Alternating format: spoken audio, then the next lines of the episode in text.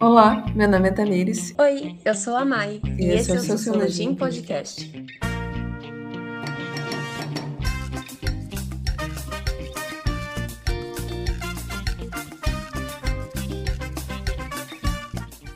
Olá, pessoal. Aqui é a Badu. E no dia de hoje a gente está inaugurando um novo quadro. O novo quadro se chama Fique por Dentro e ele tem o intuito de divulgar novas iniciativas que estão acontecendo dentro da USP. No dia de hoje nós estamos com Thales Mansano e Camila Monteiro para falar um pouquinho sobre a revista Primeiros Estudos. Olá, gente, eu sou o Thales Mansano, eu sou estudante de Ciências Sociais, eu entrei em 2019, estou no quarto ano é, e sou parte da comissão editorial da Primeiros Estudos. Oi, pessoal, eu sou a Camila. É, eu também entrei em 2019 aqui no Bacharelado em Ciências Sociais. É, eu também faço licenciatura aqui na USP. E eu sou parte da Comissão de Comunicação da Primeiros Estudos e também da Comissão Editorial. Eu gostaria de perguntar para vocês, primeiro, como é que surgiu a ideia de começar a revista? Como que surgiu esse projeto? A revista surgiu, é, na verdade, em 2010. É, e ela veio como uma, uma iniciativa dos alunos de graduação, né, de colocar em uma, uma publicação é, acadêmica trabalhos de iniciação científica, né? Então as publicações que surgiriam de pesquisas de iniciação científica de pessoas da faculdade. E, e ela foi uma revista pioneira, assim, em utilizar o sistema da OJS, né, para fazer essa sistematização das publicações e a forma como eles iam lançar, enfim, esse material, né, como esse material ia ser, enfim, recebido e depois divulgado, né? E, e aí a revista então começou nessa época em 2010 e aí depois ela, enfim, veio seguindo até agora, né, com alguns refluxos aí nesse caminho, mas a gente já recebeu, enfim, nas outras edições trabalhos que também não são só é, de natureza de resultado, enfim, né, da, das publicações de, de iniciação científica, mas a gente pretende, enfim, continuar com essa teor assim acadêmico, enfim, que acho que a iniciação científica envolve, né? Bem, é, acho que a Camila conseguiu fazer, contemplar bastante essa resposta em relação ao histórico da revista, né? Então, desde que começou em 2010, ainda não se usava muito essa, o site é, que a gente vê das publicações digitais. Muitas revistas estavam transicionando para o modelo digital ainda. Então, acho que é bem interessante essa história da, de ser uma das primeiras revistas no portal da USP, utilizar o, o AJS, que é o Open Journal Systems, que é esse grande sistema de. É, tutela que a gente chama, né, que é a avaliação dos artigos e editoração e publicação.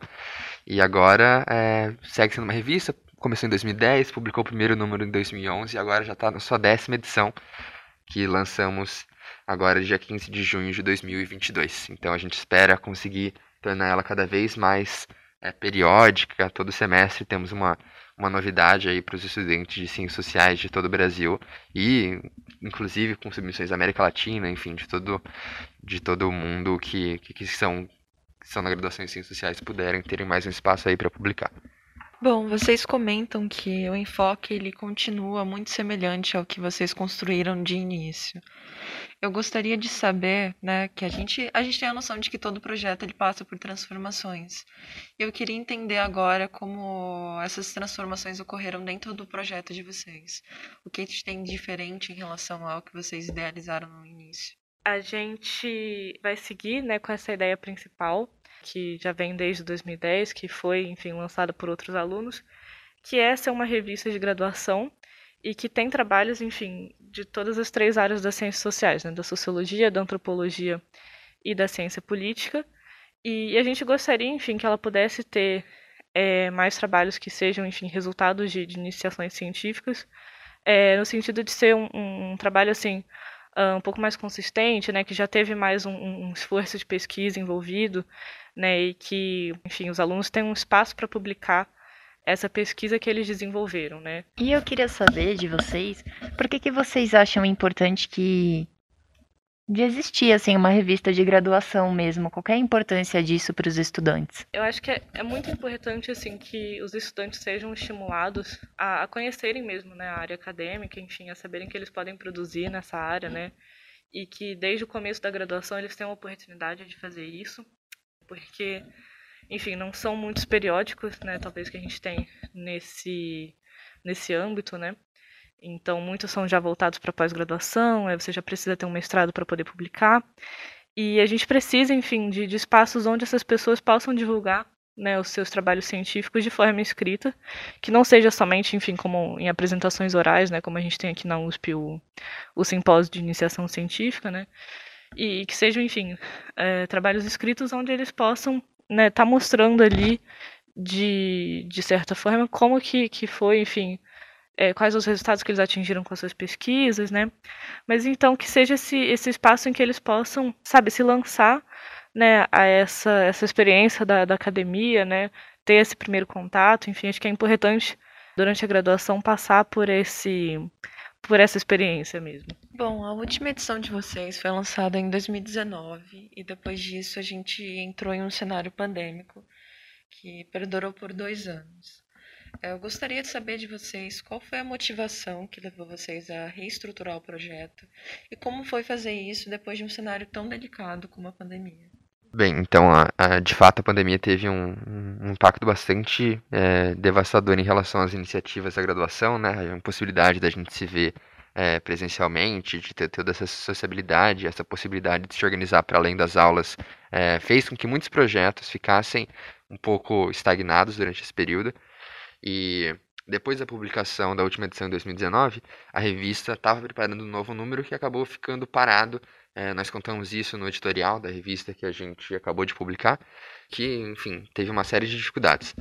Nesse meio tempo, a partir do, do final do ano passado, a gente começou a se reorganizar, né? Já prevendo o retorno presencial e já querendo resgatar esse projeto.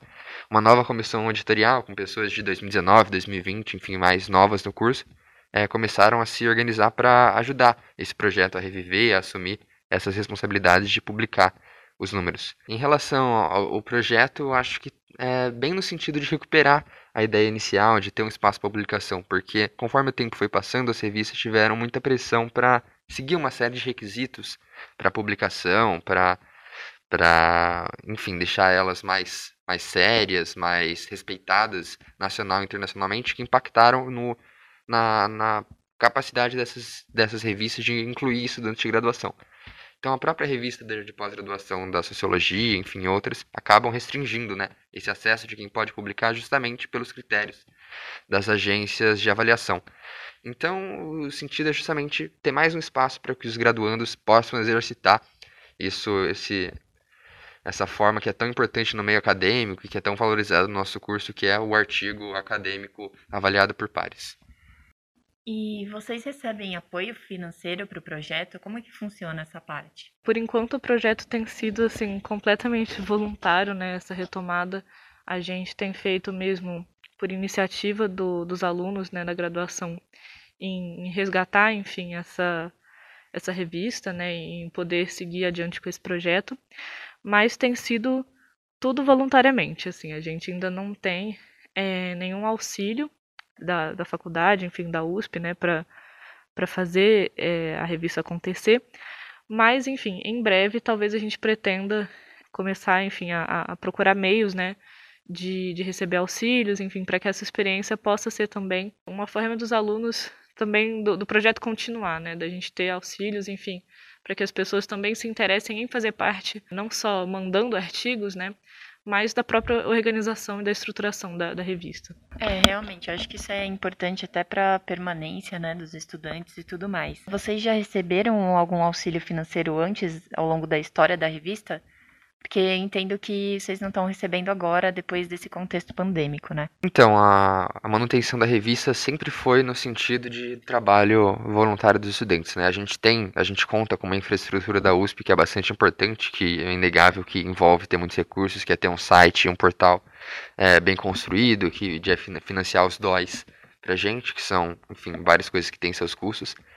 Mas atualmente a gente faz todo o trabalho de editoração, de diagramação, de de revisão, de tutela. Então, todos esses trabalhos, muitos deles em outras revistas mais profissionalizadas, são terceirizados. Nós fazemos na íntegra, né? Então, a gente tem uma equipe que diagramou tudo, não contamos com apoio de, de nenhuma outra instituição da universidade. Enfim, todos os processos foram feitos por estudantes.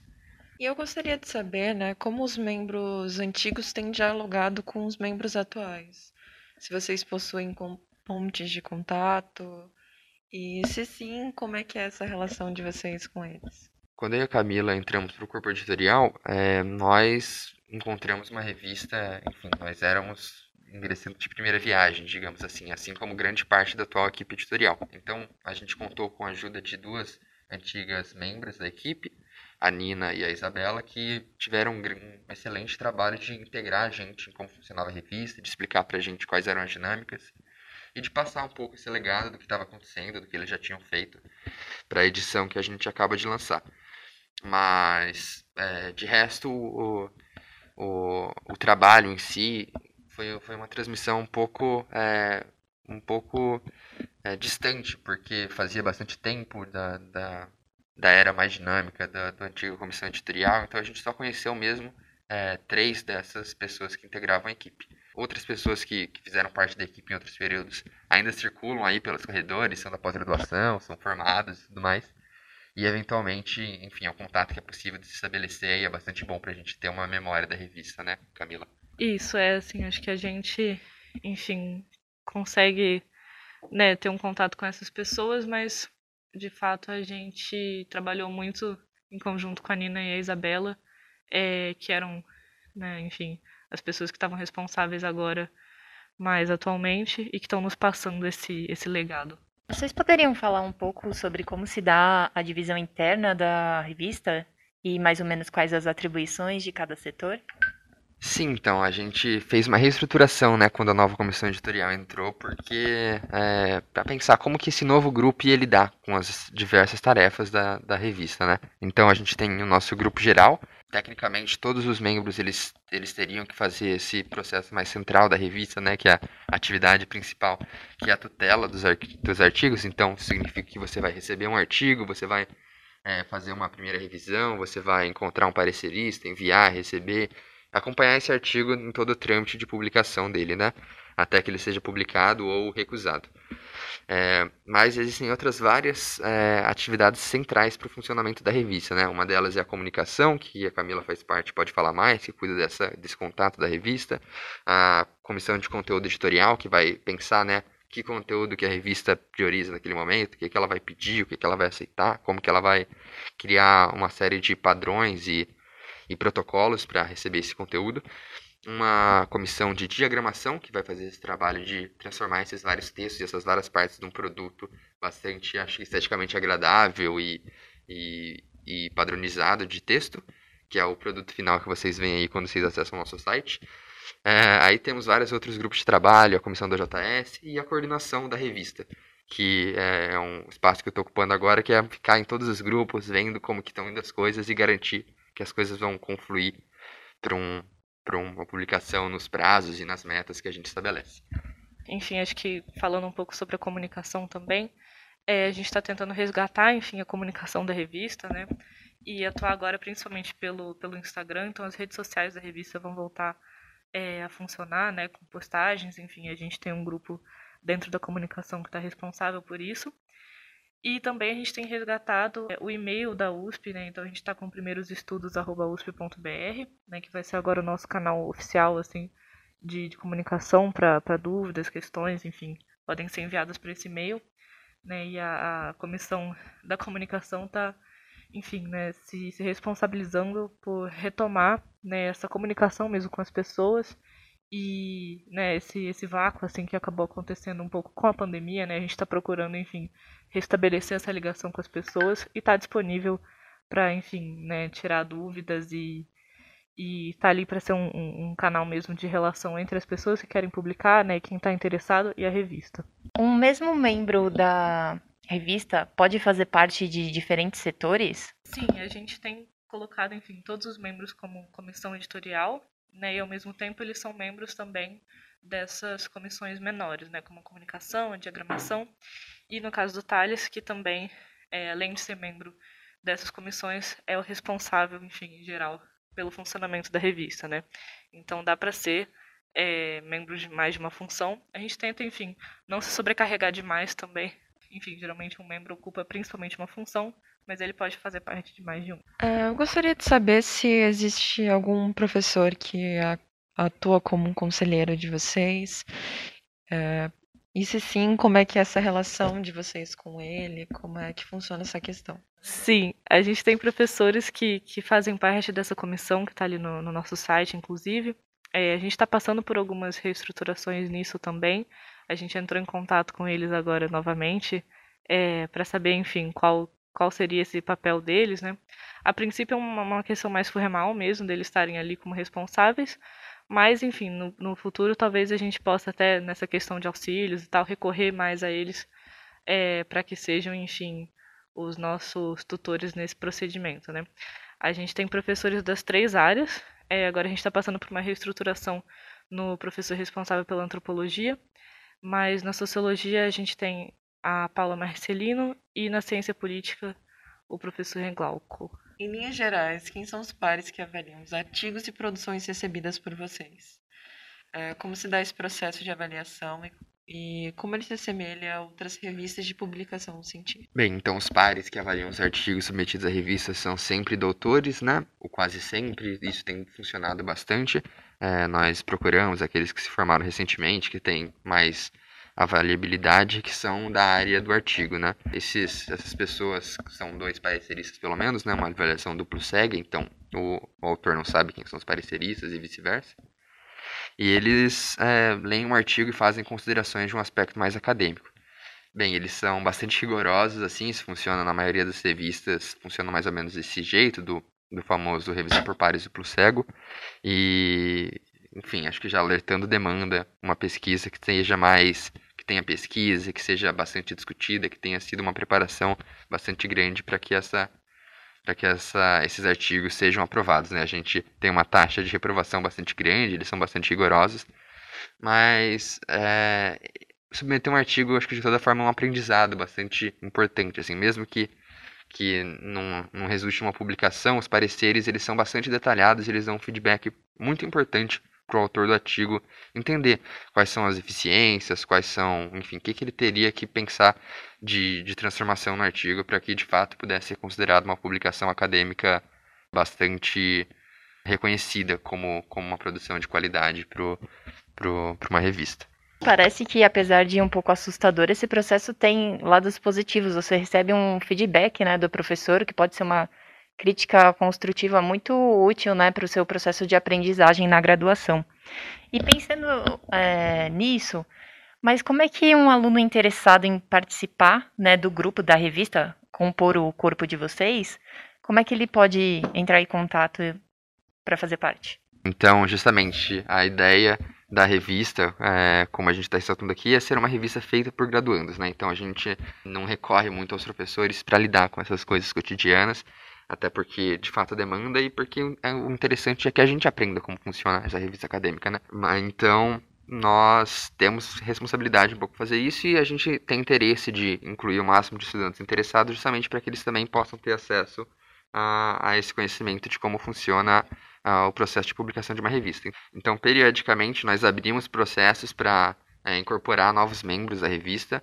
É, vamos fazer isso assim que tivermos consolidado essa edição. Estamos num momento bastante complicado, porque a gente tem que lidar com uma demanda represada de três anos aí de publicações que, que precisam ser avaliadas, então com certeza vamos precisar de bastante ajuda é, e divulgaremos o quanto antes um processo para admissão desses novos membros. E quanto à frequência de reuniões de vocês e a estrutura das reuniões, como é que funciona? Então, uma coisa bastante que tem que ser adaptada ao nosso cotidiano, né? Então, a frequência de reuniões, ela depende, vai, de, vai depender de como está a demanda em relação às comissões, em relação ao grupo geral, quanto que a gente tem que pactuar os sentidos que nós vamos.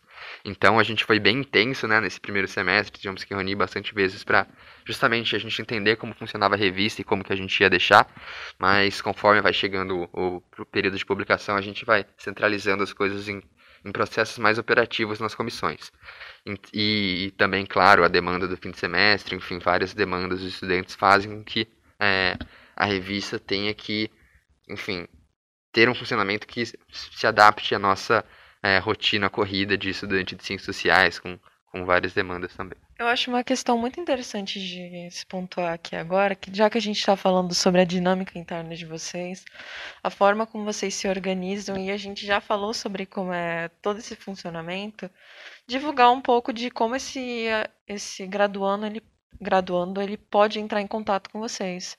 Quais são os meios necessários, os meios que vocês possuem atualmente? A princípio, assim, isso vem por parte da, da comunicação mesmo da revista, né? Como o Thales falou, a gente pretende, enfim, é, no futuro já fazer chamadas, eu acho, para que as pessoas possam participar do nosso corpo editorial, enfim, e a gente trabalhar nessa, nessa organização estrutural mesmo, assim, da revista, né? Mas sobre a questão da, da publicação mesmo, enfim, se as pessoas querem tirar dúvidas, elas podem vir é, através das redes sociais. Então a gente tem é, primeiros estudos no Instagram. A gente tem o Facebook também, que está um pouco mais parado. Provavelmente não vai ser o nosso é, canal de atenção atualmente. E pelo e-mail da USP, né, que é primeirosestudos.usp.br, que é onde as pessoas podem, enfim, mandar todo tipo de dúvida que a gente vai estar disponível para para responder para que esses graduandos possam vir até a gente. É, já pensando nessa questão de publicação e pesquisa, é, vocês como graduandos que têm experiência na área, a Camila inclusive já fez é, publicações antes, é, eu gostaria de saber qual foi a importância para você dentro do seu estudo, da sua graduação de modo geral. Eu acho importante a gente pontuar isso. A gente está falando sobre uma revista de publicação acadêmica.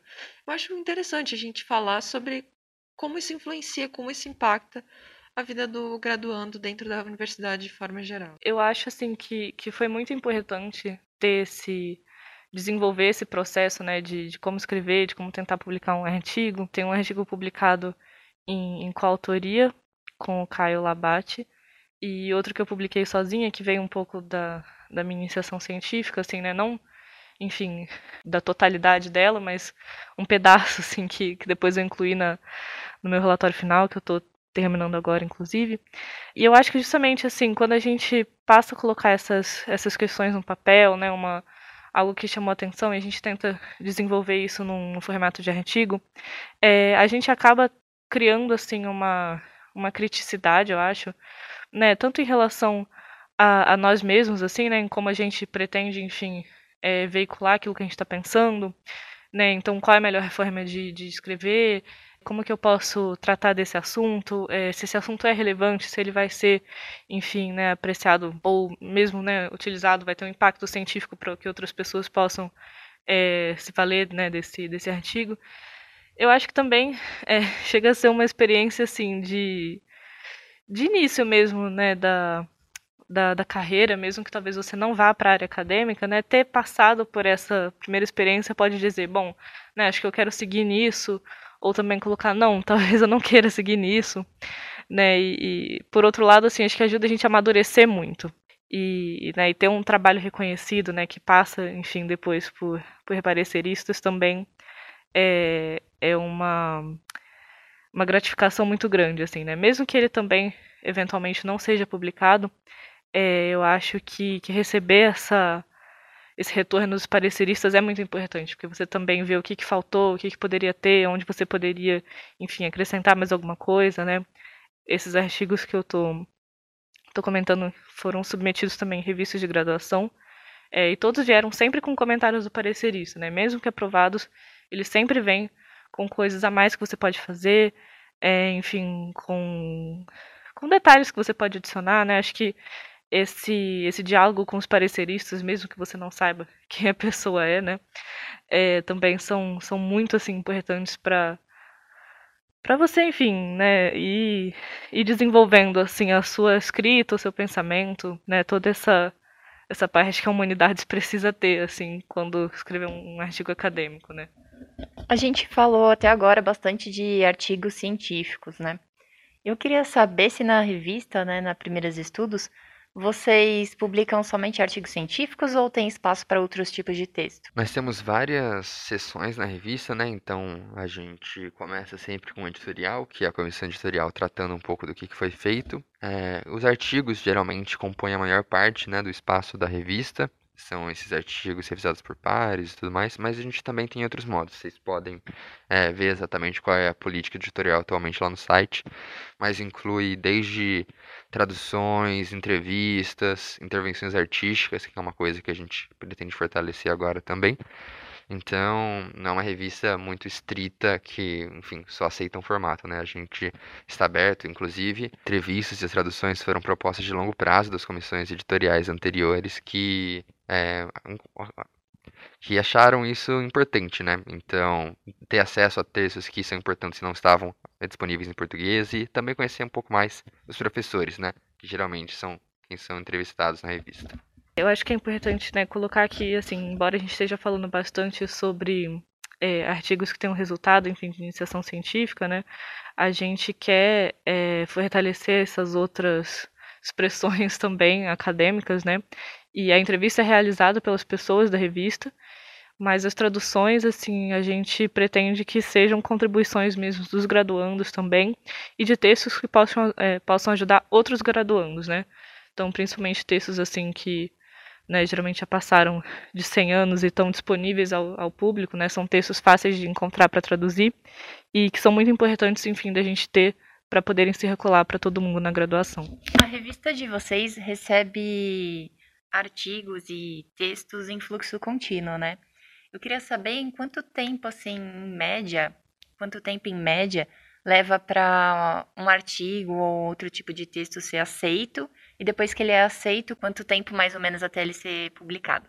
Então, essa questão do tempo de publicação sempre é um pouco uma angústia, né? De quando a gente vai submeter, a gente, enfim, quer ver qual que tá, como está sendo a periodicidade da revista, nós queremos ter uma resposta, né?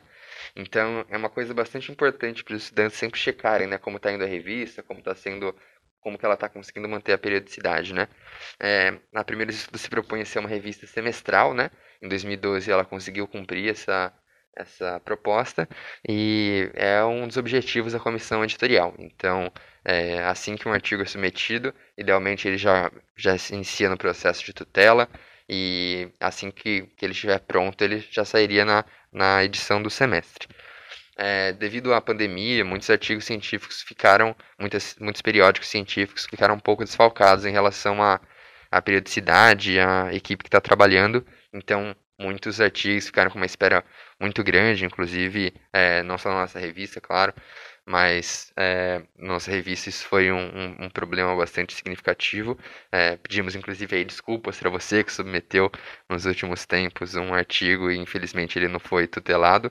A, a proposta, a importância é que semestralmente saiam edições e que o processo dure aí é, o quanto for necessário em relação a idas e voltas para que o artigo seja publicado quanto antes. É, eu acho que todo mundo entende essa demora, principalmente a gente ainda está em uma pandemia, né? Tudo bem. E eu também queria saber quem é que pode submeter um material para publicação? São só os estudantes da USP? Todas as pessoas que forem da graduação ou graduados já têm um ano que tiverem algum material é, dentro dos padrões da comissão editorial para para recebimento de artigos podem submeter na revista. E como se dá esse processo de submissão? O processo de submissão ocorre pela plataforma da revista, o site né, da revista USP barra Primeiros Estudos. Eu não sei se isso é muito corriqueiro ou não, mas vamos dizer que alguém enviou um trabalho e aí ele foi rejeitado. Eu sei que quando o trabalho é aceito, muitas vezes os pareceristas também pedem para que sejam feitas algumas mudanças né, no material antes dele ser publicado. E quando ele é rejeitado, a pessoa pode simplesmente arrumar com o que o parecerista falou e tentar submeter de novo o, trabalho? Isso é aceitável? Legal? Bem, um, um, artigo sempre pode ser submetido novamente. Claro que se ele não tiver de acordo com as políticas editoriais, naturalmente ele vai ser negado. Mas caso, enfim, um, um artigo seja recusado e tal, é, não seja aceito naquele processo de tutela e ele for revisto e todos as, os apontamentos forem bastante solicitados, ele pode ser submetido e, quiçá, ser publicado em outro momento da revista. Né? Não há uma limitação, enfim, seu trabalho não está negado para sempre, com certeza. Bom, e agora a gente pensando um pouco sobre perspectiva e as expectativas de vocês quanto a essa nova jornada, né? Porque, como vocês mesmos pontuaram, é todo um novo corpo editorial. Então, são muitas coisas a serem aprendidas, a serem construídas dentro dessa nova dinâmica. Eu queria saber de vocês quais são os planos e projetos futuros que vocês pretendem como equipe. Bem, então nós entramos muito animados, né, com de participar das revistas da comissão editorial e naturalmente a gente tem muitos planos, né? Então a gente já discutiu a possibilidade de fazer dossiês temáticos, é, abarcando, enfim, a nossa produção no curso também, coisas que a gente produz, por exemplo, nas disciplinas, é, que podem vir a ser incorporadas em, em chamadas específicas.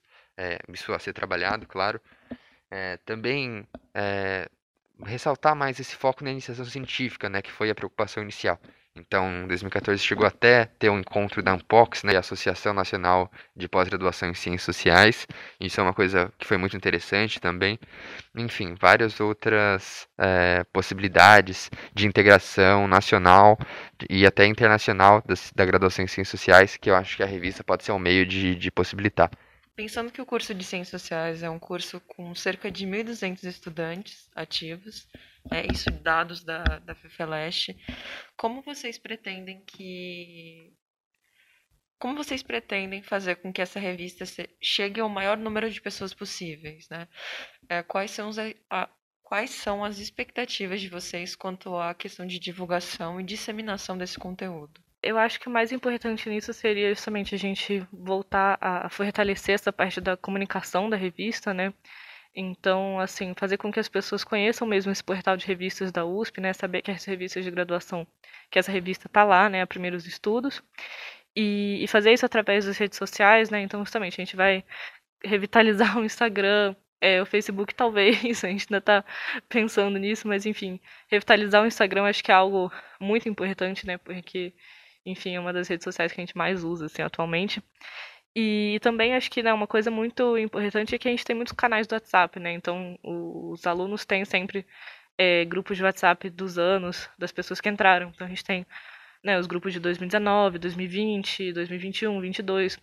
Né? Então acho que a gente pode fazer divulgações por ali também, para que as pessoas saibam que a revista está no ar, né? E sabendo que a revista está no ar, eles possam, enfim, ver que existe todo esse movimento, né, presente de, de poder publicar, enfim, de, de, que existe esse lugar onde, né, a, as publicações científicas é, deles têm voz, né, e, e por outro lado, enfim, acho que também tentar, né, aí a, a partir do, das redes sociais, como o Thales falou, fazer com que esse alcance também seja não só, né, para pessoas da USP, mas numa, enfim, no âmbito nacional, quem sabe internacional, mas acho que no âmbito nacional também é muito importante, né, para que todo mundo saiba que assim, apesar da revista estar tá centrada, né, a, a, sede dela ser aqui na USP, enfim, a FEFELESH, é, não é uma revista restrita só a pessoas da USP, né? Então, quem é de fora também pode publicar e a gente inclusive aprecia muito, né, que, que pessoas de, enfim, outros estados, né, e mesmo de outras universidades aqui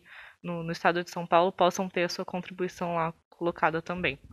Por fim, eu queria só perguntar para vocês, para fechar esse pensamento, é, qual que é a importância de publicar artigos acadêmicos no geral? Eu acho que, né, adicionando um pouco aquilo que eu já tinha falado, né, assim, além dessa, dessa contribuição é, própria, né, que a publicação traz, assim, enfim, né, de, de você conhecer melhor como publicar, também tem os seus impactos práticos, né? Então a gente sabe que hoje em dia é muito importante é, você é, ter publicações, né, quando, quando vai se inscrever para fazer um mestrado, principalmente depois do doutorado, né? Mas pensando nessa ponte assim entre a graduação e o mestrado, né, que é o próximo passo, enfim, da, da carreira acadêmica, é muito importante você já ter publicações, né? Isso é muito valorizado é, não só pelo, pelos professores, né, pelo programa de, de pós-graduação em que você vai entrar, mas também é, na hora de pleitear por uma bolsa, assim. Então, as, as instituições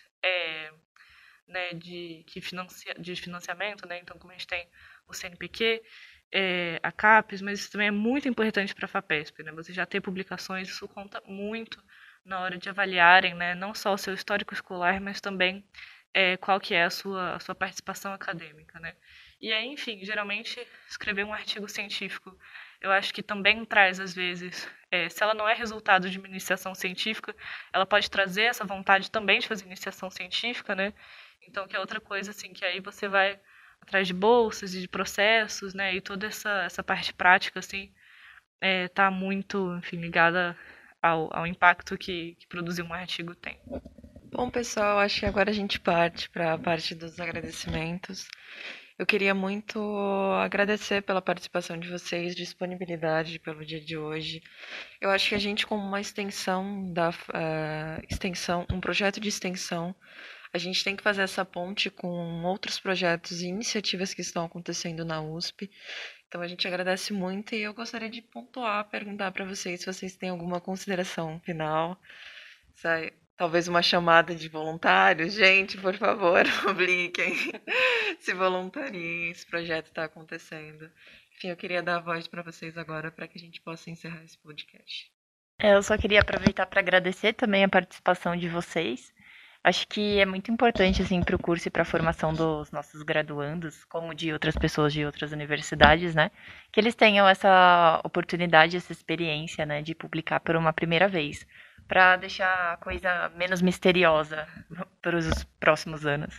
Queria agradecer muito Sociologia em Podcast, em nome da Mai e da Tamires. É, muito obrigado pela oportunidade de gravar essa entrevista. Acho que justamente essa era a intenção, divulgar a revista e desmistificar, né? Da gente, enfim, ser transparente aqui em relação a como funciona internamente tudo isso e qual que é a importância prática de tudo isso. Então acho que esse podcast vai ser útil por várias gerações aí de pessoas que vão poder ouvir como funcionaram os primeiros estudos. E por favor, deem uma, uma atenção quando a gente publicar as nossas decisões, quando a gente chamar é, para os novos membros, vai ser muito bom contar com, com a vontade de todos vocês que estão ouvindo a gente a participar da nossa revista, seja como autores, sejam como membros da comissão. Muito obrigado.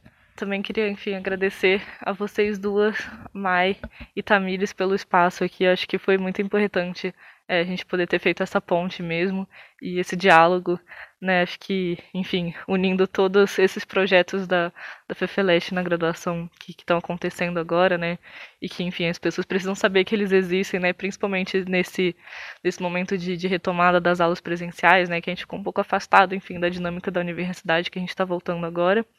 É, e convidar, enfim, todo mundo a se engajar, talvez pelo menos no, no nosso Instagram já, que é Agora eu vi a revista Primeiros Estudos, então é, fazer esse convite, porque aí as pessoas vão ter por ali novidades, enfim, do que está acontecendo. Também é um canal de comunicação para as pessoas entrarem em contato com a gente se tiverem, é, enfim, interessadas tanto em publicar, mas também, e, né, e ter alguma dúvida, mas também fazer parte é, da nossa comissão editorial. E eu acho que é isso, gente. Obrigada mesmo pelo espaço. Lembrando que quando esse podcast for ao ar, já vai estar disponível a última edição da revista. Então correm lá para apreciar o trabalho do pessoal, gente. Muito obrigada. Encerramos aqui e fique por dentro. Este episódio é uma iniciativa do Sociologia em Movimento, grupo de extensão da Faculdade de Educação da USP, orientado pela professora e doutora Márcia Gobi e financiado pelo Projeto Unificado de Bolsa. O roteiro de Luana Baracho, Maíra Rodrigues, Rodrigo Rocha e Tamires Badu. Edição é de Ana Jimenez.